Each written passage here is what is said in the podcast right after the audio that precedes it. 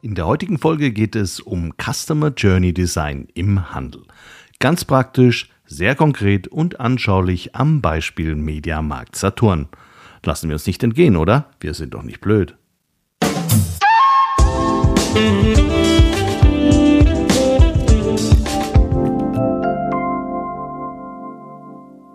Hallo und herzlich willkommen zu einer neuen Folge von CX Talks. Ich bin Peter Pirner und ich freue mich sehr, dass du heute wieder dabei bist. CX Talks wird diesen Monat unterstützt von MoveXM, einer Software-as-a-Service-Lösung für CX-Management, made, managed und gehostet in Deutschland. Internationale Konzerne wie VW oder BMW und mittelständische Unternehmen nutzen passgenaue Systeme von MoveXM, um automatisiert Kundenfeedback an allen Touchpoints der Customer Journey zu erfassen. Dank des großen Funktionsumfangs und zahlreicher Schnittstellen integriert sich MoveXM nahtlos in jede Systemlandschaft. Umfangreiche Service-Trainings und Beratungsleistungen sorgen für eine schnelle Implementierung und effektive Kundenfeedback-Programme. Zukunftssicherheit wird dabei großgeschrieben. Mithilfe von KI hat MoveXM nicht nur Analysen und Insights auf das nächste Level gehoben, sondern auch innovative Features im Bereich Kundenservice zur Steigerung der Produktivität entwickelt. Das führt nachweislich zu noch größerer Zufriedenheit von Kunden und Mitarbeitern. Alle weiteren Informationen hierzu findest du auf www.movixm.com und der Sponsorenseite von CX Talks.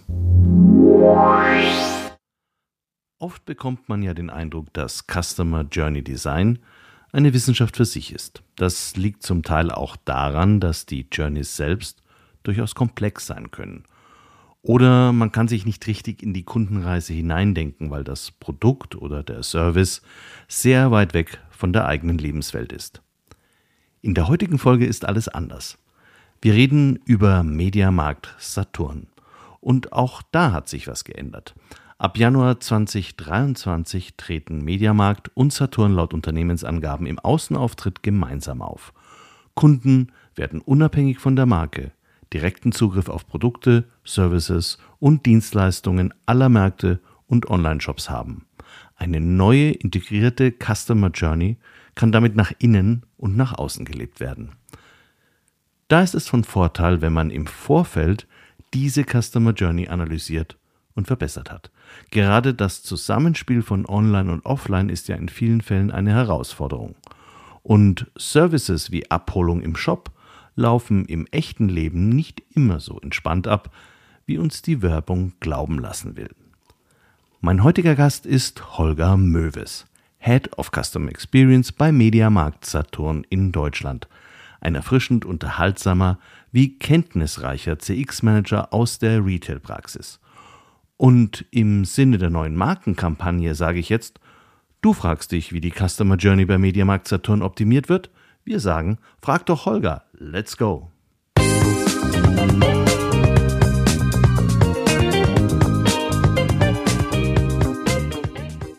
Hallo Holger, herzlich willkommen bei CX Talks. Hallo Peter, ich freue mich hier zu sein. Holger, du hast ja eine sehr spannende berufliche Veränderung hinter dir. Du hast viele Jahre in der Geschäftsführung im Buchhandel gearbeitet, um dann Customer Experience Management bei Mediamarkt Saturn einzuführen. Wie kam es da zu deiner Liebe und zu diesem Sprung? Ja, ich glaube, das eine ist aus dem anderen irgendwie entstanden von außen würde man dem Buchhandel, glaube ich, eher so ein bisschen, bisschen äh, zuschreiben, altbacken zu sein und so ein bisschen, bisschen von gestern. Tatsächlich habe ich das damals aber sehr anders äh, erlebt. Ähm, aus dem einfachen Grunde, das erste, was Amazon verkauft hat, waren Bücher. Das heißt, das Thema neue Konkurrenz durch einen, durch einen großen Internethändler ähm, hat den Buchhandel eigentlich vor allen anderen Branchen getroffen. Und deshalb gab es da schon relativ früh ähm, einen gewissen Innovationsdruck oder zumindest einen gewissen Druck von außen, sich zu verändern. Und damals war es halt so, als ich in die Branche, in der Branche anfing zu arbeiten, war eben klar, ähm, online konkurrenzfähig kann man nicht sein. Ne? Dafür ist man als, als kleiner Buchhändler oder als kleine, kleine Buchhandlung einfach äh, IT-technisch ähm, nicht in der Lage. Also was können wir tun, um für unsere Kunden relevant zu bleiben? Und ähm, dementsprechend war dieser Gedanke, was muss ich denn tun, um Kundenzufriedenheit zu erhöhen und zu erhalten? Einfach sehr, sehr früh äh, da aus der Notwendigkeit heraus, ähm, Amazon irgendetwas entgegensetzen zu können. Und äh, da ist das Ganze entstanden. Also das, das Verstehen, was ist das, was die Kunden zu uns treibt und eben auch ähm, zusätzlich zur Kundenorientierung auch Mitarbeiterorientierung. Also das Personal, das man vor Ort hat, in den Vordergrund stellen und klar machen, wir sind eben nicht nur ein Online-Shop, sondern hier stehen ausgebildete Buchhändler hinter den Empfehlungen etc. Und ähm, so fing das Ganze an und da hat sich dann ja einfach eine Leidenschaft, glaube ich, daraus entwickelt. Ähm, und der Weg zum Mediamarkt kam dann auch über ja irgendwann die Entscheidung, ähm, den Buchhandel zu verlassen, weil es ähm, natürlich eine Branche ist, in der jetzt nicht unbedingt mehr großes Wachstum zu erwarten ist, sondern da geht es dann eher darum, den Status quo zu erhalten und sich vielleicht am Markt zu behaupten, aber nicht mehr um äh, den, Auf, den Aufbau von, von einer neuen großen Kette oder dergleichen. Und ich war jung und ambitioniert und das hat mir irgendwie nicht gereicht. Und ähm, im Einzelhandel wollte ich aber bleiben ähm, weil das ist nach wie vor meine große Leidenschaft. Und zudem bin ich Technikfreak und über einen Bekannten, der bei Saturn arbeitete, bin ich dann bei Mediamarkt Saturn über Umwege gelandet. Eigentlich, um dort Marktgeschäftsführer zu werden. Und dann kam aber bei Mediamarkt Saturn das Thema Kundenorientierung auf. Nicht im Sinne von, jetzt machen wir das erstmalig, sondern jetzt wollen wir das etwas strukturierter und systematischer angehen. Und da man meine Buchhandels Vergangenheit kannte und meine Berührungspunkte mit dem Thema, äh, hat man mir das als Projekt angeboten und das ist dann über die Jahre Stück für Stück gewachsen. Ich muss aber dazu sagen, natürlich habe ich das nicht alleine eingeführt. Ne? Ich war nur ein Teil von, von einer Gruppe von Menschen, die dieses Thema in die Firma getragen hat. Fangen wir doch gleich mal ganz generell an. Was ist denn überhaupt die schwierigste Aufgabe eines Customer Experience Managers im Handel? Hm. Ich glaube, das kommt auf den, auf das Stadium an, in dem, in dem man sich bewegt. Für uns war die erste große Schwierigkeit, ein Messsystem aufzubauen, was so detailliert ist, dass man was damit anfangen kann und das auch erstmal zu lernen. Weil man kann natürlich einen Fragebogen kann man gestalten und rausschicken und dann kriegt man Ergebnisse, aber was mache ich denn jetzt mit den Ergebnissen? Und wir haben über die Zeit gelernt, dass ähm, am Ende möchte ich Handlungsempfehlungen daraus ableiten können. Und das, und um das tun zu können, muss ich einen relativ hohen Detailgrad erreichen. Also wenn ich zum Beispiel weiß, dass die Kundschaft so und so zufrieden mit dem Aspekt Mitarbeiter zum Beispiel ist, dann ist das zwar interessant, aber wirklich was anfangen kann ich damit nicht.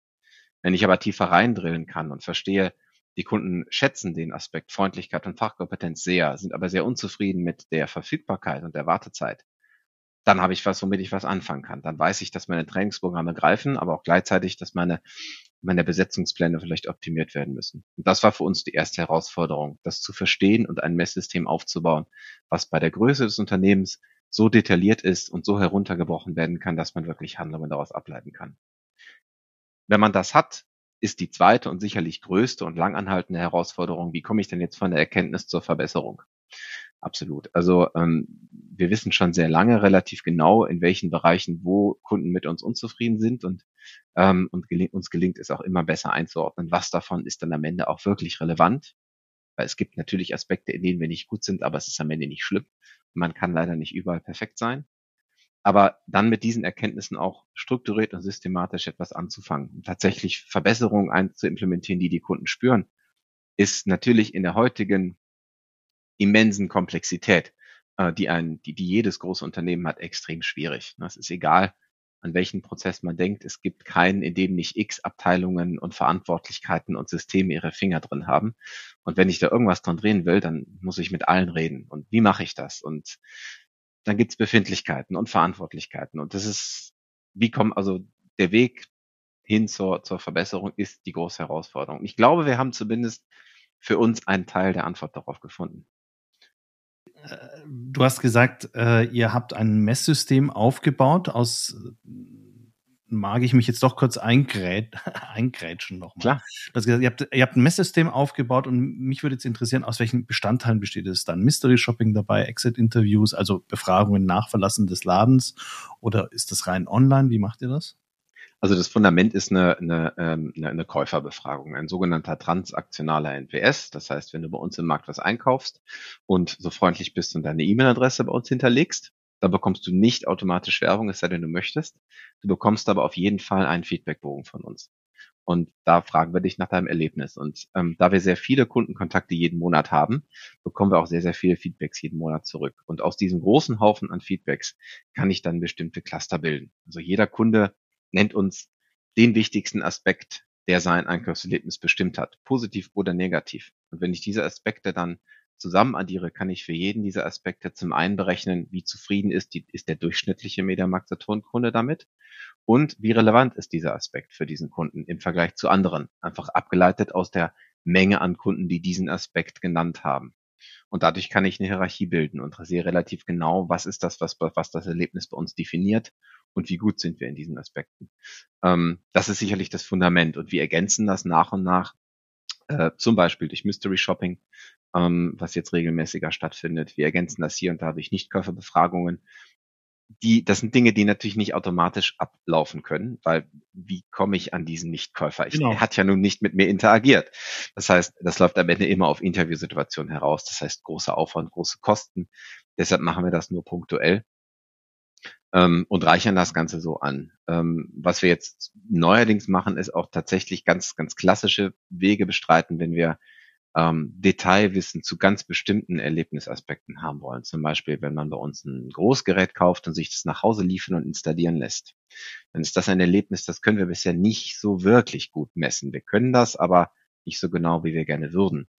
Und da gibt's ab jetzt, gibt's aktuell in einem Rahmen eines Pilotprojekts immer, wenn ein Kunde ein solches Gerät kauft, gibt's einen Flyer mit einem QR-Code an den Beleg dran, mit der Bitte Feedback abzugeben nach der Leistung.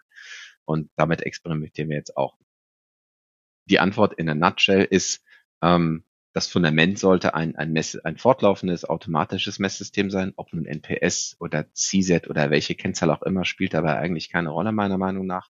Und das Ganze dann angereichert durch, durch andere Methoden in Bereichen, wo man mehr Detailwissen haben möchte. Mhm. Und du hattest ja vorhin auch gesagt, das Entscheidende ist ja, dass man dann auch eine Verbesserung damit erzielt auf Basis dieser Erkenntnisse. Mhm. Und jetzt kommen wir eigentlich zum nächsten Punkt. Äh, ich war nämlich, du bist ja heute in CX Talks, weil ich von dir eine ganz tolle Präsentation auf der CX1-Konferenz gesehen hatte, wo du eine Case Study präsentiert hattest, die, in der es darum ging, Customer Journey oder Customer Service zu designen. Und äh, ihr habt das so systematisch und, und, und gut gemacht aus meiner Sicht, dass ich dich dazu noch ein bisschen genauer befragen wollte. Also vielleicht mal für diejenigen, die den Vortrag nicht gehört haben, um welche Customer Journey oder um welchen Service ging es denn da konkret?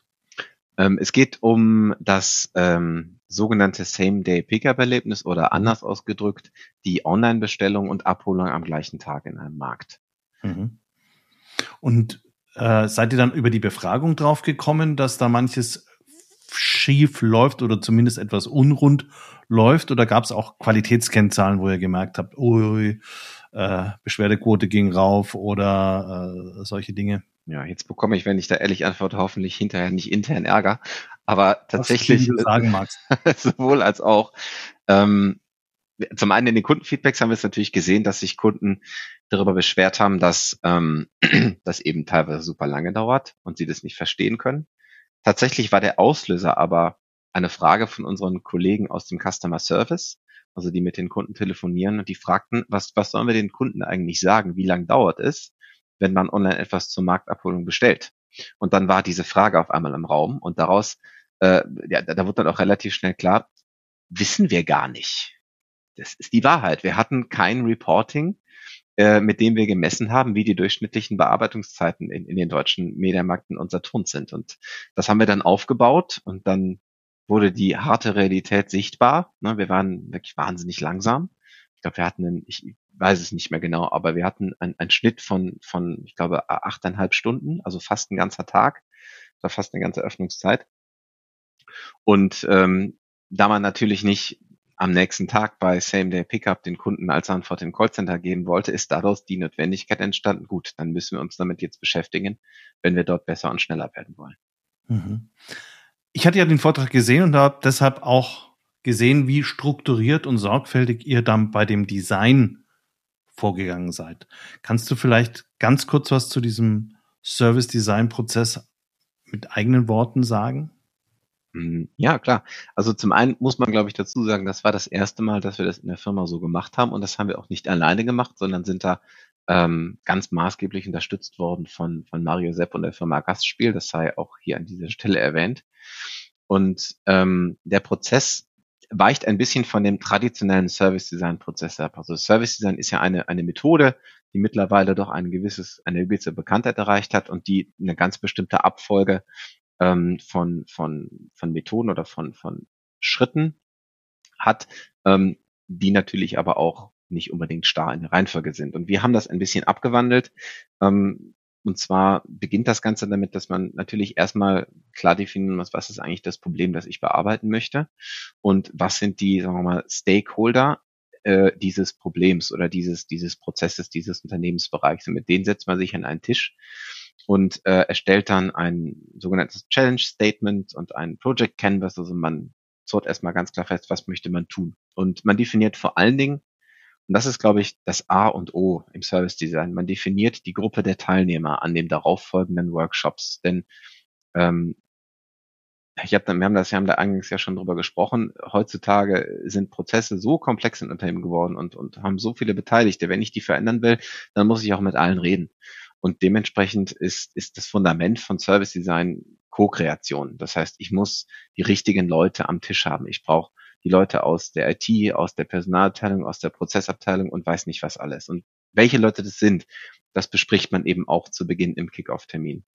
Ist das wahrscheinlich dann so ein Baustein aus dem Projekt Canvas, also Canvas so als ein, ein Blatt Papier, wo mehrere äh, äh, Argumente oder Dimensionen sind, die man dann befüllt, damit man nichts vergisst. Genau, also so ein Project Canvas, das gibt's in ganz vielen Methoden, zum Beispiel auch bei Six Sigma, da heißt das, glaube ich, Projektrahmen. Also da steht dann drauf, wer sind die Stakeholder, was ist eigentlich das Ziel, was wollen wir liefern, wir messen wir die Erfolge, was sind Risiken, was sind Teilnehmer. Ähm, genau, das nutzt man auch da. Da gibt's, glaube ich, auch in jedem, in jedem Kollaborationstool wie Concept Board, Miro oder so auch Vorlagen zu. Das ist jetzt nichts äh, Service Design eigenes. Aber es ist es ist halt gutes Erwartungsmanagement und es bereitet dann auch eben auf mögliche Hindernisse etc. vor. Und ähm, ja, und dann hole ich diese Leute an einen Tisch, beziehungsweise nein, bevor ich das tue, ähm, gibt es eine, eine Forschungsphase. Denn bei Service Design, Service Design unterscheidet sich, glaube ich, unab abgesehen davon, dass es halt ein sehr kollaborativer Arbeitsansatz ist, vor allen Dingen von, von klassischen Projektbearbeitungsmethoden, dadurch, dass ähm, die Ideen, die Lösungen zu meinem Problem kommen erst ganz, ganz, ganz, ganz, ganz am Ende. Und der Großteil von Service Design ist die Ursachen verstehen. Und dementsprechend beginnt das Ganze auch mit Forschung, wenn man so will, oder Research. Das heißt, ich sammle erstmal alles an Informationen, in unserem Fall zum Same Day Pickup, die ich im Unternehmen so habe. Ne, wie sieht der Prozess aus? Was sind die Kundenfeedbacks? Was sind die Durchlaufzeiten?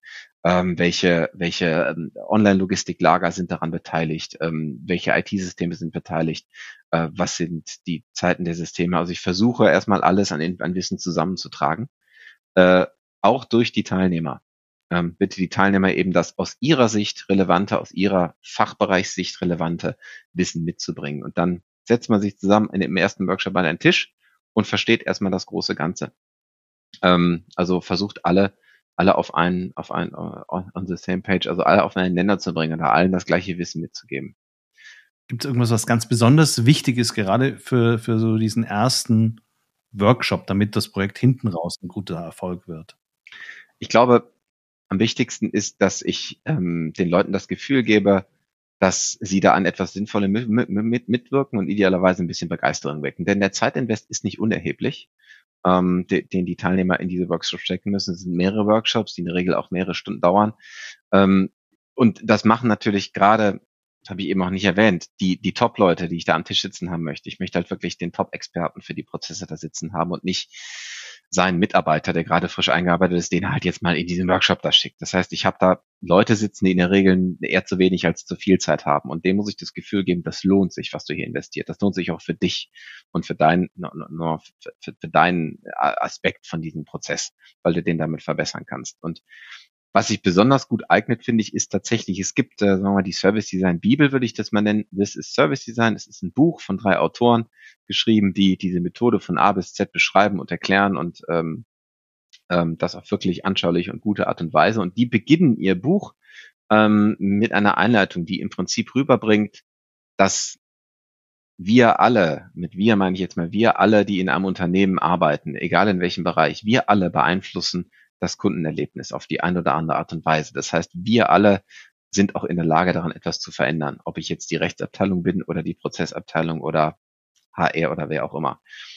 Ähm, und wie gesagt, das anhand dieser Einleitung, das hat bisher immer funktioniert, dann fangen die Augen ein bisschen an zu leuchten, weil, weil es ist so ein bisschen, ich bin wichtig und ich bin Teil davon und ich äh, ziehe da Nutzen daraus und wir machen das hier zusammen.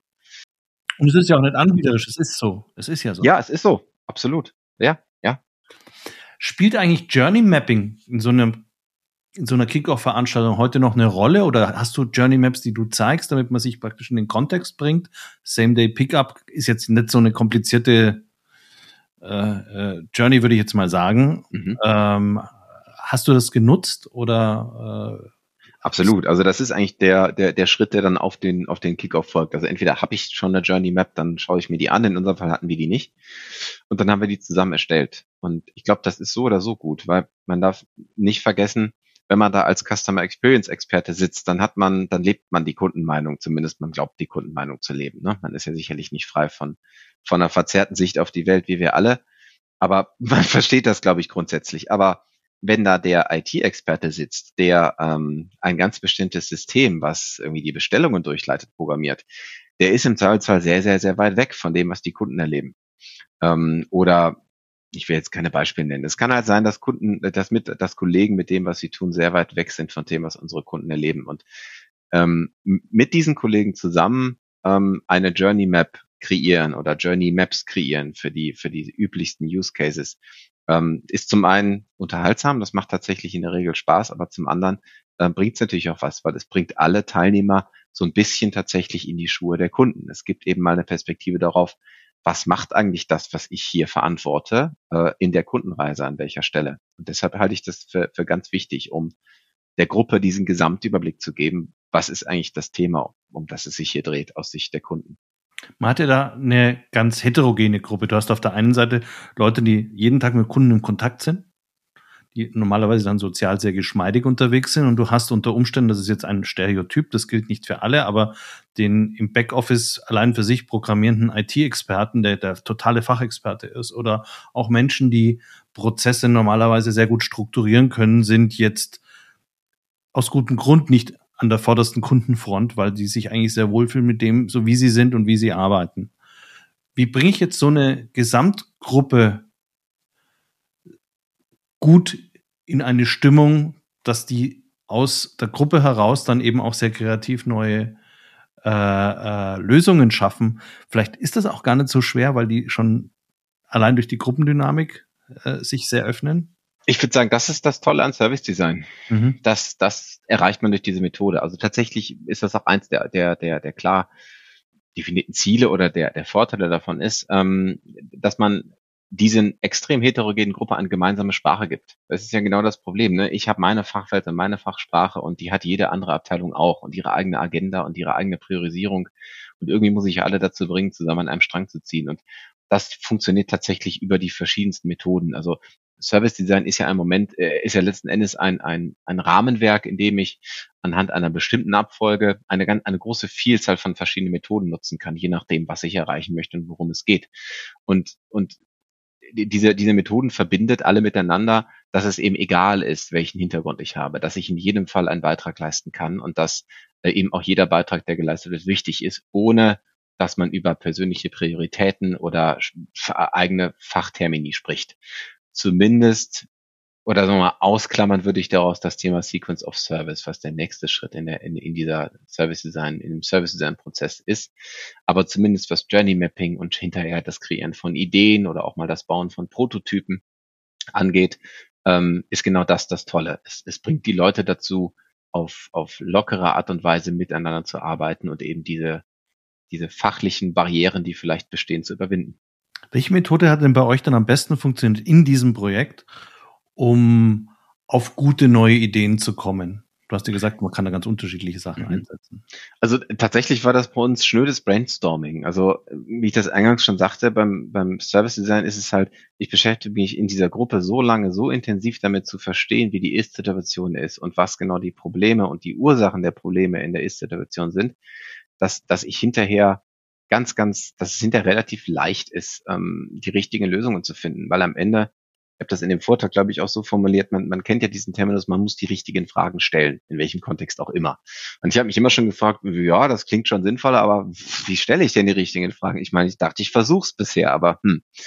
Und am Ende ist es hier so, wenn ich die Ist-Situation aus allen möglichen Perspektiven betrachtet habe. Also wie erlebt der Kunde, was habe ich an Daten im Unternehmen dazu, wie genau laufen die, die, die Prozesse im Hintergrund ab, wie greift das alles ineinander. Wenn ich das alles getan habe in dieser Gruppe, dann hat diese Gruppe auch ein gutes Verständnis davon, ähm, wie es läuft. Und dann ist es sehr leicht zu identifizieren, was ist das Problem darin. Also ich sehe, ich weiß, hier warten Kunden. Und dann sehe ich aber, wenn ich den ganzen anderen die ganzen anderen Aspekt-Dimensionen betrachtet habe, das liegt unter anderem daran, dass dieses System an der Stelle hier, was weiß ich, eine Verzögerung hat. Und das liegt auch daran, dass hier die Lieferung von da manchmal verzögert ist und das dort nicht gemeldet wird. Ich spinne jetzt irgendwas zusammen.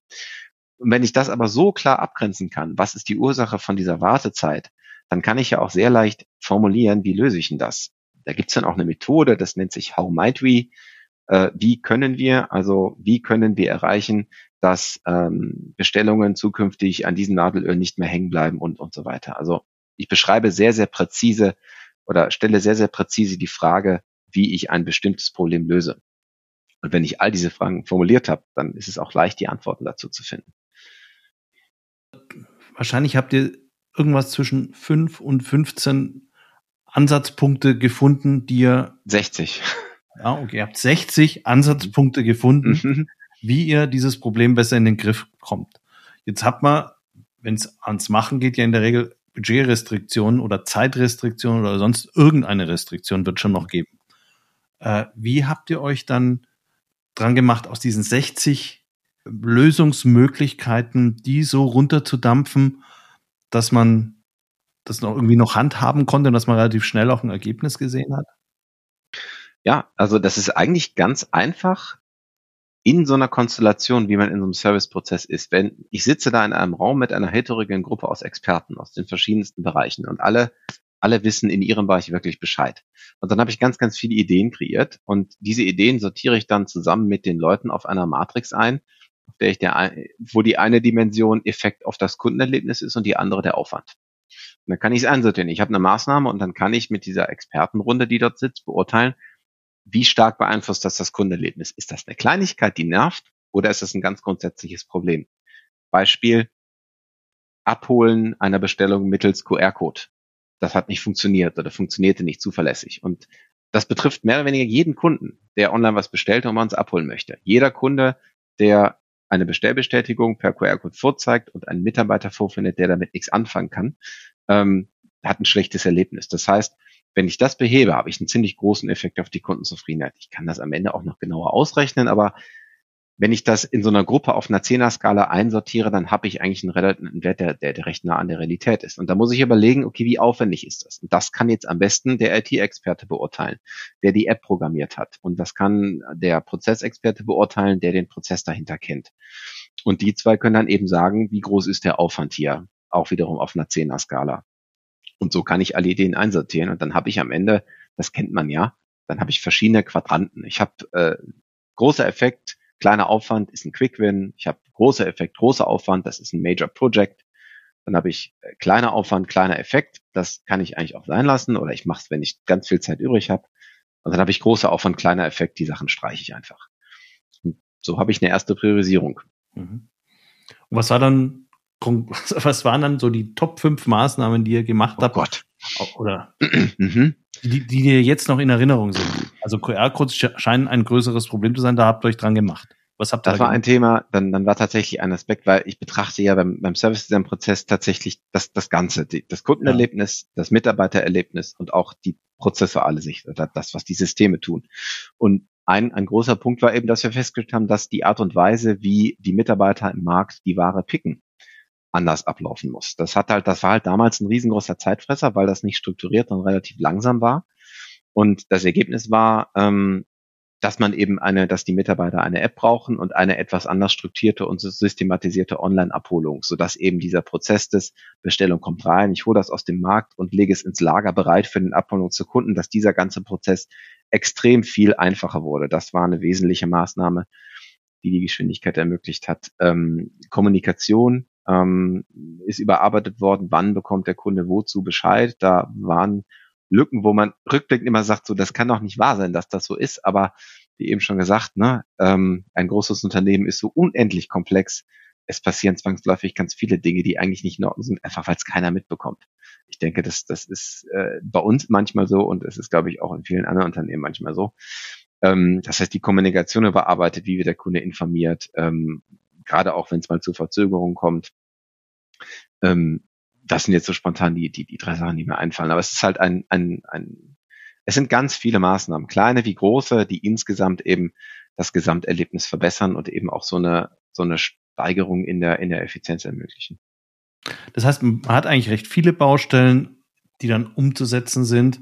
Gleichzeitig kennt man es ja aus dem, äh, ja, einfach aus dem echten Leben. Wir können das jetzt auch aus dem Service Design denken, ableiten, dass die Veränderung ja nie aufhört. Und äh, wenn man eigentlich ständig sich anpassen muss an veränderte Anforderungen von Kunden oder auch an veränderte Situationen in einem Unternehmen, wenn zum Beispiel das Lager gewechselt wird oder der Spediteur gewechselt wird und solche Dinge. Überfordert man damit nicht auch manchmal die Organisation, wenn man das zu hart reitet? Klar, ähm, man muss auch ganz klar sagen, das eine ist die Theorie und das andere ist, wie, wie funktioniert es dann in Wirklichkeit? Also auch da war das so. Am Ende hatten wir einen riesengroßen Katalog von Dingen, die wir gerne tun wollen, weil wir festgestellt haben, wenn wir diese Dinge tun, dann wird alles sehr viel besser. Und manche Sachen davon, die sind sich auch sehr schnell umsetzen und manche Sachen sind bis heute nicht umgesetzt. Und äh, da trifft dann eben eben so, so, so, so toll diese Methode ist äh, und, und so, so, so sehr ich davon überzeugt bin, dass das der richtige Weg ist, um Erlebnisse wirklich holistisch zu verbessern. Ähm, am Ende ist das Ergebnis eine lange Liste von To-Dos die in verschiedenen Abteilungen abgearbeitet werden müssen. Und da, da geht's dann ja los. Wie organisiere ich das? Wie monitore ich das? Wie, wie passen diese Aufgaben, die aus so einem Prozess kommen, dann in die natürlich bereits bestehenden Priorisierungslisten und To-Do-Listen der verschiedenen Abteilungen? Und das ist was, das muss ich sagen, das haben wir noch endgültig auch bis heute noch nicht rausgefunden. Wir sind da war sehr viel besser geworden, äh, indem man tatsächlich dieses, jetzt mache ich aus der Idee ein To-Do, ähm, in den Prozess integrieren und tatsächlich mit den mit den, mit den Fachexperten und den Abteilungsverantwortlichen dann Meetings im Nachgang machen, um da einfach am Ball zu bleiben und danach das in einem äh, monatlich monitoren und gucken, wie geht's denn vorwärts. Aber das ist und bleibt die größte Herausforderung. Also am Ende von einem tollen Service Design Prozess steht ganz klassisches Projektmanagement. Wie bekomme ich es hin, dass diese Ergebnisse auch umgesetzt werden? Und ähm,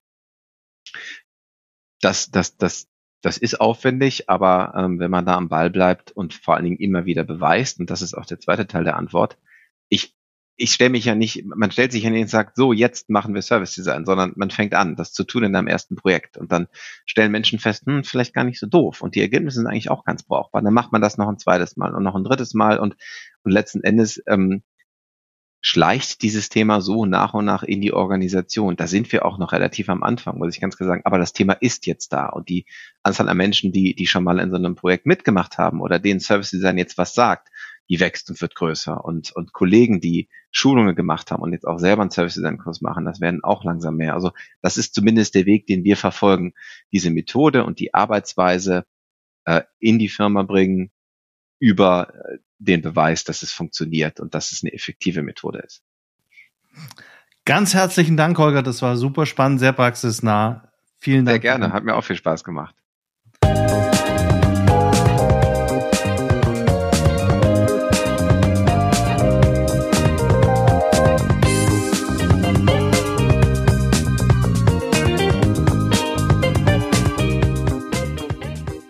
Das war Holger Möwes, Head of Customer Experience bei Mediamarkt Saturn in Deutschland. Nur eins von vielen Beispielen, wie man Customer Experience Management in der Praxis tatsächlich betreibt. Die aktuelle Folge findet ihr auch auf der thematischen Spotify-Playlist CX Talks Praxis. Die Links dazu auf links.cx-talks.com. Wenn dir die Folge gefallen hat, abonniere doch einfach CX Talks bei Apple, Spotify, Google oder zum Beispiel Audible. Wie über tausend andere CX Professionals und Interessierte auch. Mit CX Talks möchte ich dich für deinen Alltag inspirieren und dir, wie meine Gäste, alle Facetten des Customer Experience Managements nahebringen. Denn im Zentrum stehen immer die Menschen, die für dieses Thema brennen.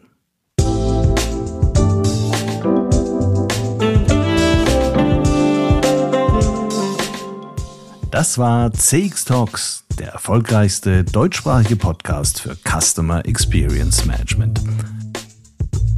Mehr Informationen zu CX Talks findest du im Newsletter des ICEM, auf LinkedIn und unter www.cx-talks.com.